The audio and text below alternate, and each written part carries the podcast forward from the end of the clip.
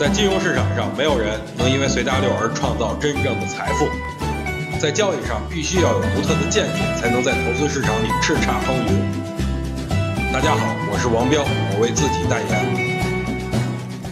在昨天晚上的语音里边，我告诉各位，今天可以去关注深圳本地股和跟商品期货有关的上市企业。今天深圳本地股表现的比较一般，但是跟商品期货有关的上市企业呢，表现非常突出。为什么让大家去关注这类股票呢？主要的原因就是近期很多资金都流入到商品期货里，自然交易比较活跃，期货公司的业绩也会有所上升。就比如说今天涨停的两家期货公司，一个就是中国中期，另外一个就是红叶股份。但是这些股票咱们还能关注吗？我的观点是不能。了，今天还有人问我说：“彪哥，最近商品期货这么火热，我也想去做商品期货。”我给这个朋友一个明确的答复：如果你想死，你就去。为什么我会说的这么毒？因为我有话语权。我的投资生涯中损失最严重的一次，就是在商品期货里亏得我连裤衩都不剩啊！股市里的股价啊下跌了，你顶多是浮亏，手里最起码还有股票。但是如果期货上你要是亏了，那就真是一毛钱都不剩啊！在行业内有句老话，能在商品期货里活上五年而不死的人，都是英雄，